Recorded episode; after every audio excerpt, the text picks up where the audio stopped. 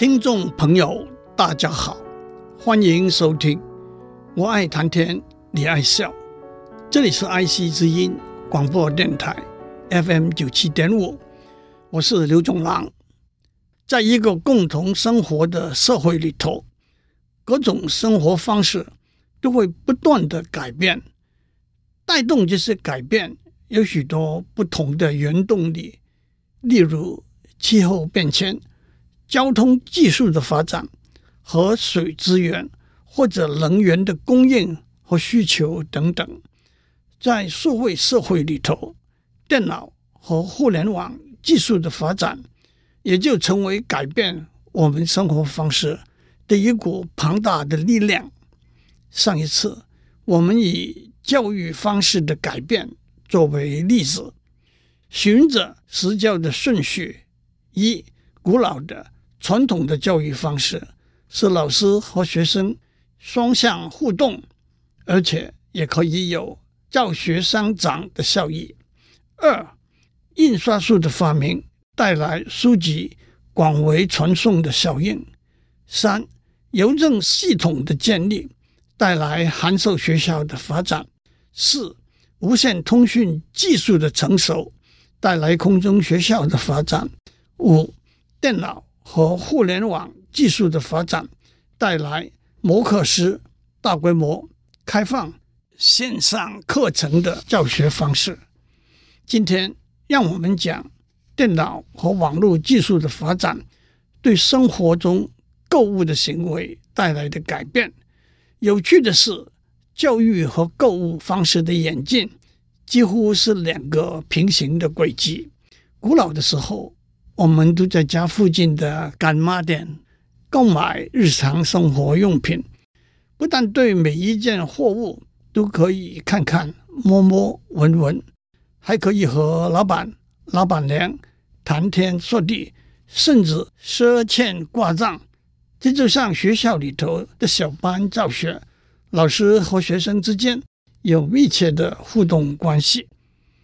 干妈店逐渐演变成大型的超级市场，在大型的超级市场里头，有林林总总、各式各样的日常生活用品，而且多半采取开放自助的购物方式，提高效率，降低成本。但是顾客需要帮忙的时候，就得想办法找为数不多的服务人员了。这就像学校里头的大班教学，学习的资源是很多的，但是学生必须自动、主动的善用这些学习资源。同时，大型的百货公司推出目录购物的方式，销售的实体货物项目太多，无法全部在卖场中展示，公司。就印制罗列了所有货物的目录，顾客可以在家里按照目录做选择，再经由邮件或者电话下单，货物也经由邮政服务送递到顾客家中。这就像函授学校的教育方式，在美国零售业中历史悠久。一度规模非常庞大的目录邮购百货公司叫做 Sears Roebuck and Company，可是随着数据和资料传递方式的改变而带来的商业模式的改变，近二三十年来，Sears Roebuck and Company 不断面临破产和转型的挑战。接下来。电视购物已经逐渐取代了目录购物的方式，也正如空中教学取代了函授教学的方式。在台湾知名的电视购物频道有东森购物、某某购物、Viva 购物和 U Life 购物。到了今天，网络购物已经非常盛行，从电视购物转变为网络购物。的确，就像从空中教学转变为摩课师教学一样，网络购物在美国 Amazon 是大家最熟悉的一个平台，在台湾有 PC Home、沙皮、某某等等。在中国大陆有 B to B 的阿里巴巴、C to C 的淘宝网和 B to C 的天猫。一个有趣的例子是在中国大陆，十一月十一日被称为光棍节，因为一一一一可以看成四根光棍，那是单身贵族们引以为傲的节日。在二零零九年，购物网站淘宝和天猫的商家把十一月十一日宣传为双十一狂欢购物节。带动了在那一天，商家提出折扣，消费者狂欢购物的风潮。这十年来，消费者购物的记录的成长是惊人的。二零零九年光棍节，在二十四小时之内交易的总额是五千万人民币；二零一零年是九点三六亿；二零一一年是五十二亿。跳到二零一八年是两千一百三十五亿人民币，那大概就是九千四百五十七亿台币。目录购物、电视购物、网络购物都逐渐取代了展示实体商品的购物方式，特别是在科技方面的产品，他们都有清楚明确的规格，而且。有名的品牌的产品，在品质上也相当可靠。正如在摩克斯的课程里头，名校的教授的课程是极受欢迎的。例如，哈佛大学的 Michael Sandel 教授讲授正义 （Justice） 的一门课程，有上百万人点阅。不过，最后让我轻松地讲一个网络教育和网络购物。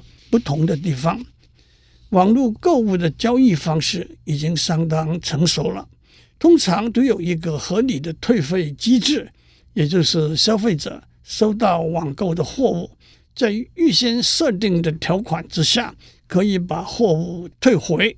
主要是因为在一个成熟的商业环境里头，买卖双方都以一个不诈不欺的态度从事交易行为。更加上站在卖方的立场，为了信誉和好意，往往就把退费的损失列入经营成本之内。可是，在网络教育也好，倒退到老师和学生面对面的教育方式也好，倒没有退货还款的安排。虽然身后有零星让人莞尔而笑的故事，学生在毕业之后控告学校。提供的教育在水平以下，以致他在职场上竞争不如别人，找不到好的工作，更带来情绪上的压力、自卑和愤怒的心态，要求学校赔款抵偿等等。在中国历史里头，倒有一个诛十族的史实，远在商朝的时候，就有逐猪的刑罚。那就是受刑人的家族被连坐处以死刑。秦朝时发展为三族、五族、七族，到了隋炀帝更扩大到九族。九族的一个说法是父族四、母族三、妻族二。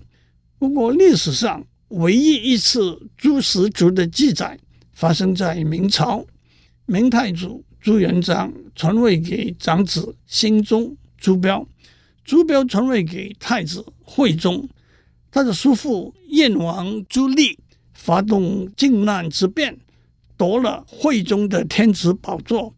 当时惠宗底下一位大臣方孝孺不愿意拥戴朱棣为王，朱棣用诛九族来恫吓方孝孺。方孝孺说：“诛十族。”也奈我何？朱棣就把他的门生朋友归为第十族诛杀了。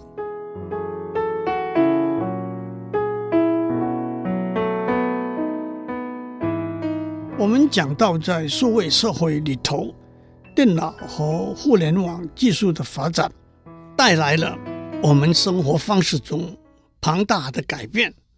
我们以教育方式。和购物方式作为例子，下一个例子要讲的是众包 （crowdsourcing）。美国的专栏作家弗里曼在二零零五年出版的畅销书《世界是平的》里头，指出在近二十年来，有十股力量发挥了推土机的功能，把全世界推平了。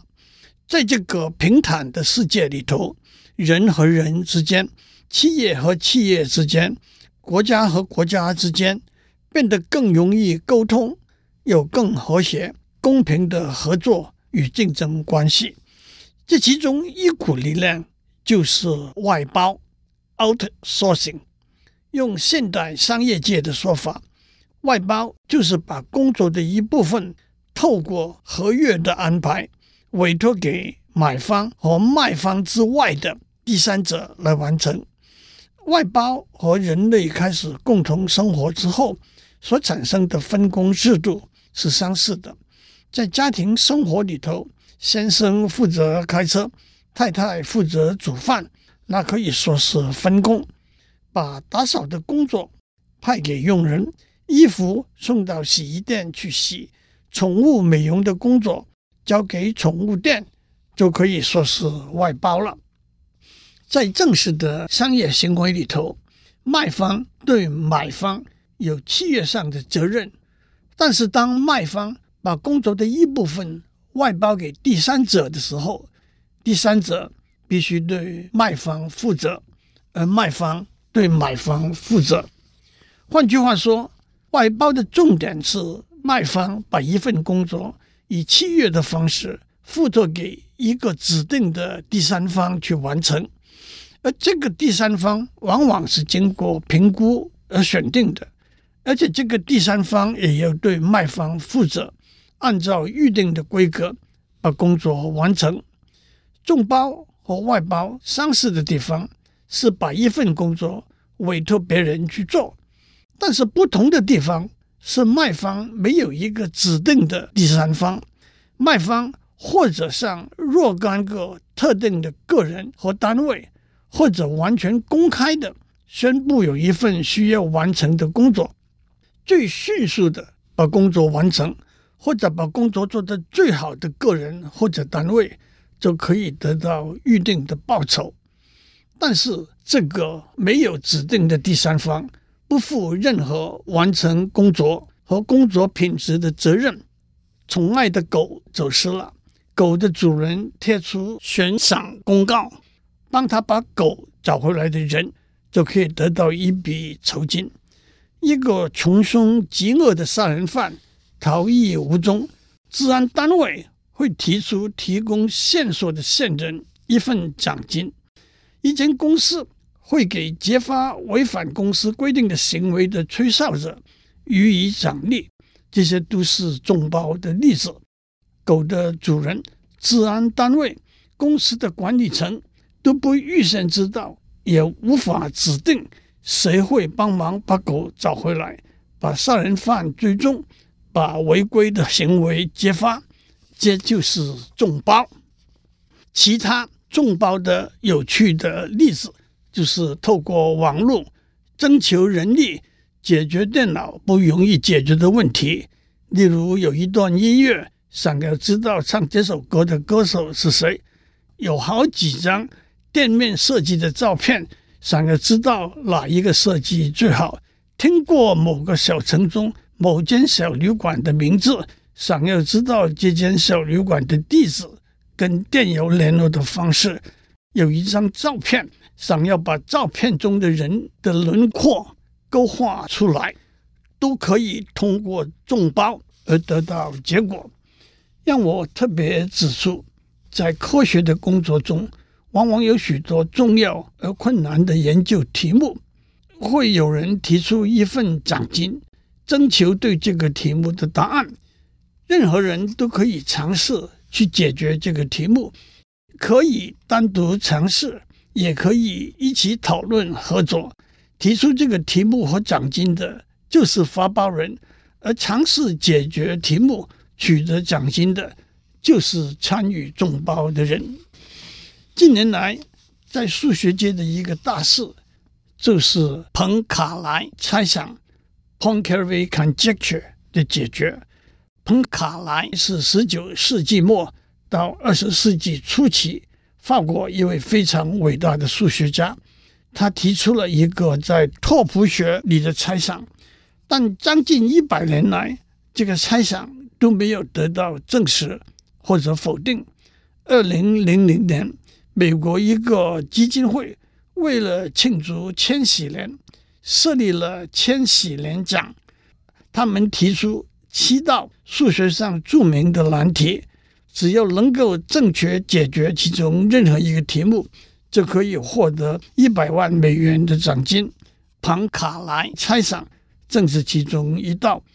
终于在二零零三年，俄国数学家佩雷尔曼 （Perelman） 在三篇论文里提出了一系列的证明，经过反复的检视。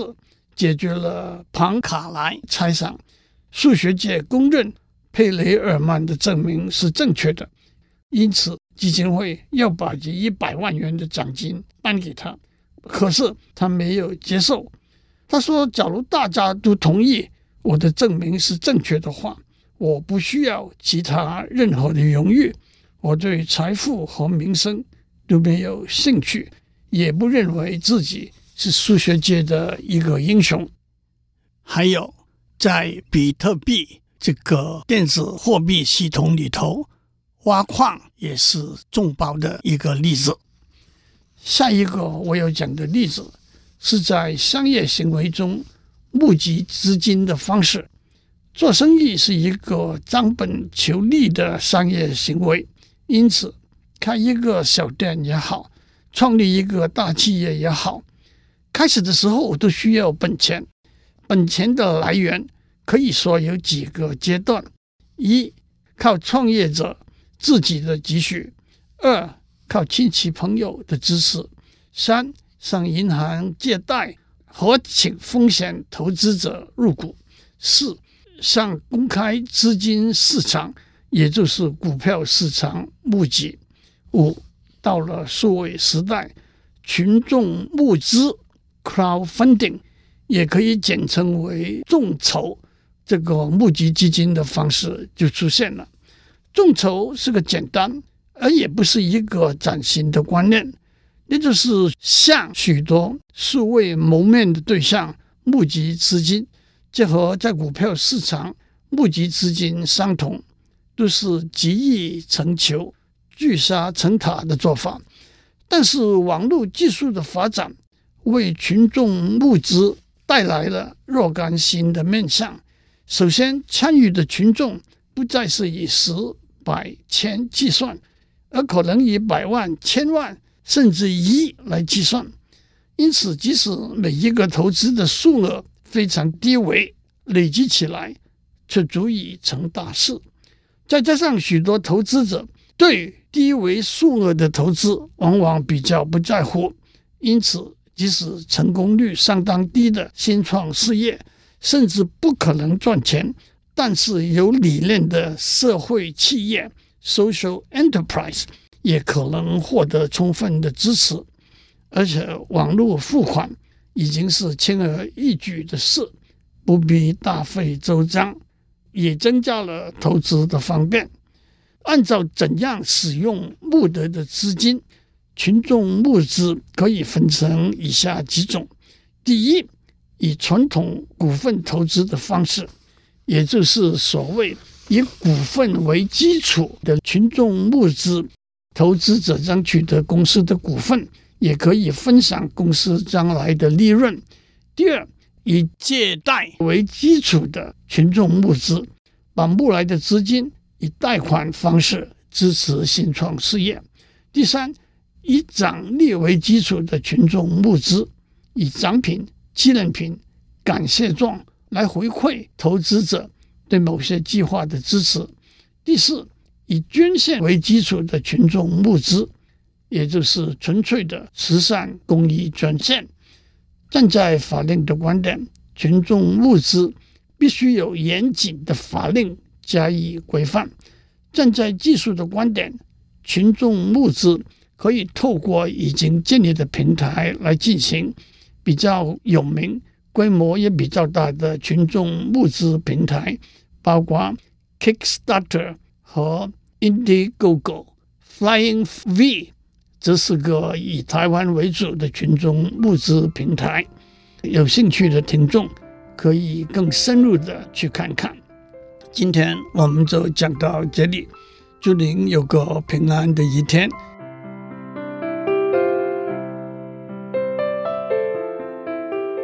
以上内容由台达电子文教基金会赞助播出。